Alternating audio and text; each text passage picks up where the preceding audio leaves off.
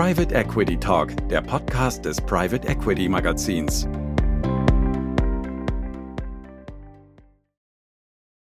Wir freuen uns, dass Sie heute eingeschaltet haben zu unserem Podcast über das Wertpapierinstitutsgesetz. Wir, das sind mein Kollege Herr Dr. Matondo Kobe und ich, Leonie Schönemann.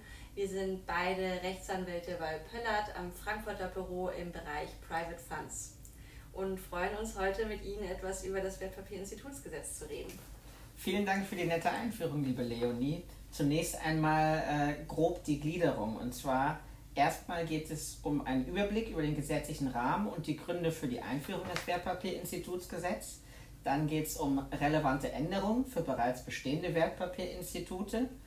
Anschließend ähm, haben wir einen kurzen Überblick über das Erlaubnisverfahren für Wertpapierinstitute und anschließend und auch abschließend besprechen wir noch sonstige relevante Punkte im Rahmen des Wertpapierinstitutsgesetzes. Liebe Leonie, was ist denn ein Wertpapierinstitut? Danke, Matano. Ja, das ist eine sehr gute Frage, um überhaupt erstmal zu wissen, wo wir überhaupt stehen. Ein Wertpapierinstitut ist ein Unternehmen, welches Wertpapierdienstleistungen im Sinne der MIFID erbringt. Was sind Wertpapierdienstleistungen? Das sind eine ganze Menge. Ich beschränke mich mal hier auf die, die für uns meistens relevant sind. Äh, da fallen unter anderem darunter die Anlageberatung und die Anlagevermittlung, aber auch die Finanzportfolioverwaltung. Ähm, also gerade das sind die relevanten, gerade auch im Fondskontext, wenn es um Fondsvertrieb geht, brauchen wir, die, brauchen wir die Erlaubnis zur Anlagevermittlung. Wenn wir einen Fondsmanager beraten, brauchen wir die Erlaubnis für Anlageberatung. Jetzt kurz zur äh, historischen gesetzlichen Einordnung. Woher kommt denn das Wertpapierinstitutsgesetz? Das beruht auf europäischen Vorgaben und zwar auf ähm, der Neueinführung der Investment Firm Regulation und der Investment Firm Directive. Die Investment Firm Regulation gibt jetzt zukünftig die Eigenmittel- und Liquiditätsanforderungen, aber auch Reportingpflichten für Wertpapierinstitute vor. Die Investment Firm Directive ist der übergeordnete europäische Rahmen, der regelt, wie in ganz Europa zukünftig Wertpapierfirmen und Wert bzw. Wertpapierinstitute ähm, beaufsichtigt werden und wie auch deren Erlaubnisverfahren läuft. Die Investment Firm Directive wurde in Deutschland eben umgesetzt durch das Wertpapierinstitutsgesetz, das nun in Kraft ist seit dem 26. Juni 2021. Was waren die Gründe für ähm, die neue Gesetzgebung?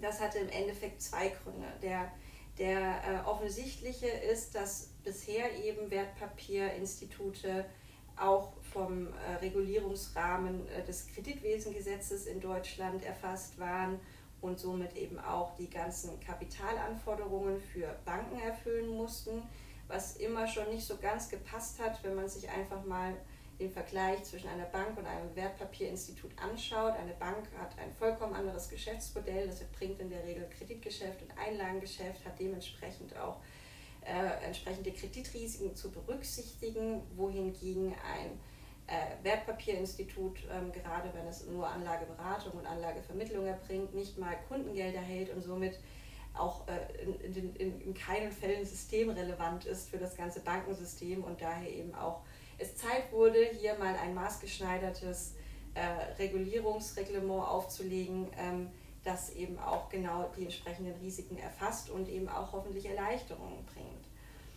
Aus dem Grund, ähm, dass eben hier die Aufsicht auch endlich mal maßgeschneiderter sein soll, unterscheidet das Wertpapierinstitutsgesetz dann auch nochmal in drei Arten von Wertpapierinstituten, nämlich in kleine, mittlere und große Wertpapierinstitute Wobei man sagen muss, dass Stand heute ist in Deutschland exakt keines, kein äh, Wertpapierinstitut als großes Wertpapierinstitut qualifiziert. Hingegen jedoch aber um die 750 mittlere und kleine Wertpapierinstitute, wobei wiederum hiervon auch die meisten kleine Wertpapierinstitute sind. Was sind denn jetzt kleine Wertpapierinstitute? Also ab wann qualifiziert man als ein solches? Das ähm, äh, hat verschiedene Kriterien. Die wichtigsten Kategorien sind wohl, dass die Bilanzsumme dieses kleinen Wertpapierinstituts unter 100 Millionen Euro im Jahr liegt, die Bruttogesamteinkünfte aus Wertpapierdienstleistungen und Anlagetätigkeiten unter 30 Millionen und insgesamt weniger als 1,2 Milliarden Euro ähm, Gesamtvermögenswerte verwaltet werden. Und zudem, wie eben schon erwähnt, ist auch die Voraussetzung für ein kleines Wertpapierinstitut, dass dieses gerade kein Eigentum an Kundengeldern hält. Ja, das, was eben auch sich dann wieder widerspiegelt, dass wir hier ein geringeres Risiko haben. Das ist der, der wesentliche inhaltliche Zweck, aber natürlich wird sich der europäische Gesetzgeber auch gedacht haben, es wird mal an der Zeit, dass wir hier einen regulierten äh, und harmonisierten Rahmen haben, um eben auch Wettbewerbsvorteile äh, einzelner europäischer Länder zu verhindern, die unter Umständen Wertpapierinstitute weniger streng beaufsichtigt haben als andere. Also einfach hier quasi ein ein, ein, äh, einen gleichen Wettbewerb äh, schaffen zu können. Aber gut, ähm, noch zum Schluss ganz kurz zum Verhältnis nun, wie ich gerade schon erwähnt habe, unterlag eben Wertpapierinstitute bisher noch der Regulierung des Kreditwesengesetzes. Das ist jetzt nicht mehr der Fall. Ähm, zumindest die kleinen und mittleren Wertpapierinstitute unterliegen vollständig nun dem Wertpapierinstitutsgesetz als äh, Spezialgesetz.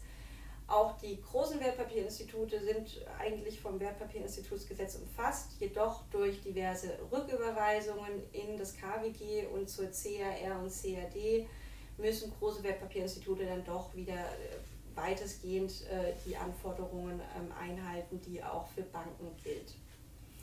Aber jetzt genug äh, zur, zu der gesetzlichen Historie. Ähm, lieber Matondo, würdest du uns noch erzählen, was denn die relevantesten Änderungen sind für bereits bestehende Wertpapierinstitute? Ja, gern, vielen Dank. Ähm, sehr wichtig, vor allem im täglichen operativen Geschäft für Wertpapierinstitute, äh, sind natürlich die Anzeigepflichten gegenüber der BaFin. Ähm, hier ist zu sagen, dass vor allem für kleine Wertpapierinstitute es weniger Anzeigepflichten gibt. Ähm, als Beispiel können wir hier anführen, dass ähm, jetzt nicht mehr die Absicht, einen Geschäftsführer zu bestellen oder Geschäftsführerin äh, angezeigt werden muss, sondern nur der Vollzug.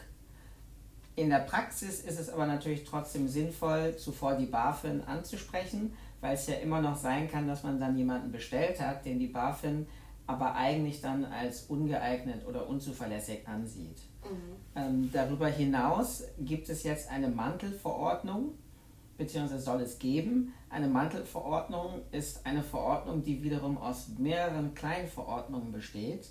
Es soll vier Verordnungen geben, und zwar die Prüfberichtsverordnung, die Vergütungsverordnung, die Inhaberkontrollverordnung und die Anzeigenverordnung. Diese Verordnung gibt es bisher nur im Entwurfsstadion auf der Internetseite der BaFin. Die alten Verordnungen unter dem KWG sollen hier nicht mehr gelten, aber die neuen sind noch nicht in Kraft.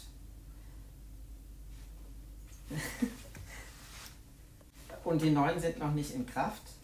Im FAQ zum Wertpapierinstitutsgesetz führt die BaFin jedoch aus, dass die alten Formulare basierend auf der Anzeigenverordnung und der Inhaberkontrollverordnung weiter verwendet werden können.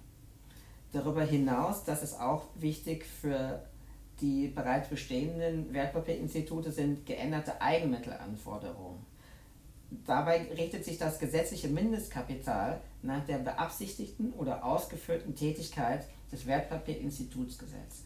Für uns sind vor allem die Tätigkeit der Anlageberatung und der Anlagevermittlung relevant und für diese beiden Tätigkeiten sieht das Gesetz einen Mindestkapitalbetrag von 75.000 Euro oder einem Viertel der fixen Gemeinkosten des Vorjahres vor. Im Falle von Neugründung gelten dabei als Richtgröße und Rechengröße die erwarteten Kosten. Ähm, hier ist zu beachten, dass das Wertpapierinstitut jeweils das höhere der beiden Zahlen stets vorhalten muss, also entweder 75.000 Euro oder ein Viertel der fixen Gemeinkosten des Vorjahres. Hier ist noch zu beachten, dass das Mindestkapital nach neuer Gesetzgebung auch als permanente Mindestkapitalanforderung zu verstehen ist. Das bedeutet, dass das jeweilige Wertpapierinstitut diesen Betrag jederzeit vorhalten muss und dass dieser Betrag jederzeit der Gesellschaft zur Verfügung stehen muss. Die Eigenmittelanforderungen gelten seit dem 26. Juni 2021, daher auch für bereits bestehende Wertpapierinstitute. Abschließend ist hier noch anzumerken, dass anders als unter der alten Rechts, äh, Rechtslage nach dem KWG keine Möglichkeit mehr besteht, die Eigenmittel über eine Versicherung zu stellen. Jetzt müssen sie voll eingezahlt werden. Liebe Leonie, kannst du uns vielleicht einen Überblick geben über das Erlaubnisverfahren? Danke, Matondo. Ja, sehr gerne. Ähm, das Erlaubnisverfahren richtet sich ähm, schon auch vor dem Erlass des Wertpapierinstitutsgesetzes auf einer delegierten Verordnung der Europäischen Union, welches bereits seit, welche bereits seit 2018 in Kraft ist. Das heißt, jetzt konkret durch, den, äh, durch die Verabschiedung des Wertpapierinstitutsgesetzes hat sich am Erlaubnisverfahren selbst nichts geändert. Der wesentliche Unterschied ist, dass man jetzt im Briefkopf schreibt, ähm, das ist eine Erlaubnis nach 15 WPIG und nicht mehr nach 32 KWG. Grundsätzlich ähm, aber zum Erlaubnisverfahren, das dauert in der Regel neun bis zwölf Monate inklusive Vorbereitungszeit. Es ist, es ist die Regel, dass die BaFin ähm, einen Erlaubnisantrag innerhalb von sechs Monaten bescheiden muss, nachdem man alle Unterlagen vollständig eingereicht hat. Hier muss man sagen, dass natürlich immer die Frage ist, ab wann sind denn alle Unterlagen vollständig eingereicht. Da hat die BaFin natürlich auch etwas Handlungsspielraum, das zu entscheiden, beziehungsweise wenn man auch überlegt, dass man auch unter anderem den Eigenmittelnachweis einreichen muss im Rahmen des Erlaubnisverfahrens und der unter Umständen ja doch auch ein, die Eigenmittel ja doch auch eine nicht geringe Summe ähm, ausmachen können, ist es nicht unüblich, den Eigenmittelnachweis etwas später nachzureichen, um nicht unnötig lange Geld in einer Gesellschaft zu parken, die noch gar nicht aktiv Geschäfte betreibt. Ähm, so gesehen, ja, ist man mit der Richtgröße 9 bis 12 Monate wahrscheinlich ganz gut beraten. Ähm, das Erlaubnisverfahren insgesamt ist doch recht aufwendig. Es werden eine Vielzahl von Unterlagen benötigt. Äh, beginnend und quasi als Herzstück des Erlaubnisantrags ist der Geschäftsplan zu sehen, in dem der Antragsteller seine geplante Geschäftstätigkeit detailliert darlegen muss, inklusive Planbilanzen und der Darstellung der internen Organisation, damit die BaFin und die Bundesbank auch in der Lage sind, genau abzuprüfen, ob denn alle gesetzlichen Anforderungen ähm, im zukünftigen Geschäftsbetrieb auch eingehalten werden. Ähm, es werden Unterlagen benötigt, um die fachliche und persönliche Eignung der zukünftigen Geschäftsführer zu beurteilen. Das fängt an mit einem Lebenslauf, ein polizeiliches Führungszeugnis, Gewerbezentralregisterauszüge etc. etc. Ähm, und zudem ein häufig sehr zeitintensiver Faktor ist das Inhaberkontrollverfahren, das im Rahmen des Erlaubnisverfahrens mitgeführt wird. Hierbei werden alle direkten und indirekten Anteilseigner an der zukünftigen Wertpapierfirma, die mindestens 10 Prozent der Stimmrechte oder Kapitalrechte halten, ebenfalls auf Herz und Nieren geprüft, um eben auch hier sicher gehen zu können, dass das Wertpapierinstitut auch von zuverlässigen Geschäft Gesellschaftern gehalten wird, die ja eben doch auch immer einen maßgeblichen Einfluss auf das tägliche Geschäft des Wertpapierinstituts haben. Hierzu nun aber nur, ganz, war nur ein ganz kurzer Überflug. Ähm, Matondo, gibt es denn sonst noch äh, relevante Punkte, die dir einfallen in Bezug auf das neue Wertpapierinstitutsgesetz? Ja, vor allem ähm, zwei Punkte. Und zwar dass sich durch das WPIG auch Kapital an, die Kapitalanforderungen für Kapitalverwaltungsgesellschaften nach dem KAGB geändert haben. Und zwar, wenn diese MIFID-Nebendienstleistungen durchführen und anbieten, dann müssen sie jetzt auch die Hälfte der Eigenmittel, die für diese jeweilige Tätigkeit nach dem Wertpapierinstitutsgesetz erforderlich sind, auch vorhalten. Das heißt, sie müssen hier einerseits die Eigenmittelvorschriften des KNGB einhalten aber gleichzeitig auch die des WPIGs, in der Summe aber nur zur Hälfte. Als letzter und vor allem auch noch sehr wichtiger Punkt ist, dass das Pre-Marketing nur noch durch regulierte Unternehmen, also solche Unternehmen, die eine Erlaubnis haben als Kapitalverwaltungsgesellschaft oder eben Wertpapierinstitut, gegebenenfalls auch Kreditinstitut, haben durchgeführt. Warte mal, ich unterbreche dich, hier müssen wir kurz rausschneiden. Können wir nochmal neu anfangen bei dem. Nun noch einmal zum letzten Punkt. Und zwar ist das Pre-Marketing nur noch durch regulierte Einheiten erlaubt. Und zwar gilt das seit einer äh, europäischen Gesetzesreform vom 2. August 2021 ab an. Um hier nochmal kurz auszuholen, Pre-Marketing meint im weitesten Sinne das Austesten des Appetits von Investoren an einem Investmentfonds. Es ist also noch nicht die Phase eines richtigen Vertriebs, wo man gegebenenfalls schon Zeichnungsdokumente oder den Gesellschaftervertrag den Investoren schickt, sondern nur eine grobe Skizze, eine grobe Idee. Vielleicht hat der Fonds auch noch keinen Namen und man möchte hier nur sozusagen den, den Appetit, das Interesse von Investoren an dem Fonds und an dem möglichen Investmentkonzept austesten und äh, den Fuß so ein bisschen ins Wasser stecken sozusagen. Diese Tätigkeit ist jetzt seit dem 2. August 2021 reguliert. Das bedeutet, dass das jetzt nur noch Unternehmen machen dürfen, die in irgendeiner Art eine Erlaubnis haben, Finanzdienstleistungen äh, zu erbringen. Beispielsweise Kapitalverwaltungsgesellschaften oder eben auch die Wertpapierinstitute, von denen wir hier in dem Beitrag sprechen. Dementsprechend kann es hier auch vorteilhaft sein, eine MIFID-Lizenz bzw. dann eine Lizenz nach dem Wertpapierinstitutsgesetz zu beantragen.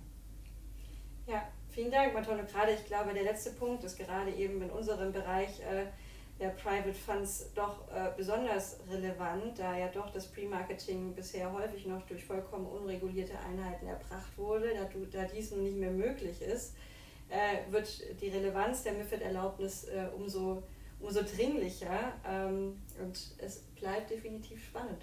Das stimmt, das stimmt. Und diese Erlaubnis hat auch den Vorteil, dass man hier grenzüberschreitend tätig werden kann. Das heißt also, man kann diese Erlaubnis in Deutschland beantragen, aber sagen wir jetzt mal in Italien Pre-Marketing betreiben. Ja, das ist, das ist definitiv ein Vorteil. Ja. Super, dann vielen Dank, Matondo. Vielen Dank, liebe Leonie. Ja, und vielen Dank an die Zuhörer und ja. Vielen Dank.